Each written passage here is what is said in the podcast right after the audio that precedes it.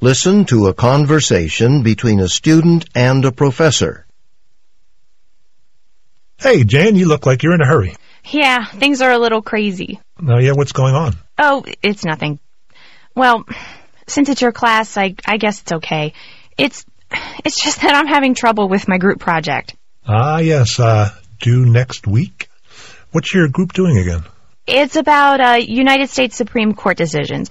We're looking at the impact of recent cases on property rights, municipal land use cases, zoning disputes. Right, okay, and it's not going well? Not really.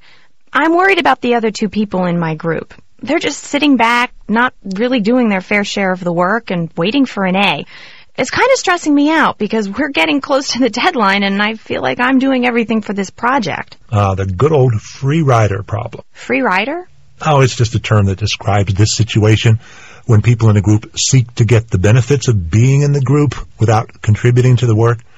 Anyway, what exactly do you mean when you say they just sit back? I mean, they've been filing their weekly progress reports with me. Yes, but I feel like I'm doing 90% of the work. I hate to sound so negative here, but honestly, they're taking credit for things they shouldn't be taking credit for. Like last week in the library, we decided to split up the research into three parts, and then each of us was supposed to find sources in the library for our parts. I went off to the stacks and found some really good material for my part, but when I got back to our table, they were just goofing off and talking. So I went and got material for their sections as well. Mm, you know, you, you shouldn't do that. I know, but I didn't want to risk the project going down the drain. I know Teresa and Kevin. I've had both of them in other courses, so I'm familiar with their work and their work habits. I know, me too, and that's why this has really surprised me. Do you, does your group like your topic? Well, I think we'd all rather focus on cases that deal with personal liberties, questions about freedom of speech, things like that.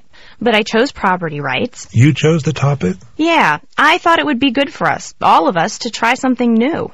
Hmm, maybe that's part of the problem. Maybe Teresa and Kevin aren't that excited about the topic.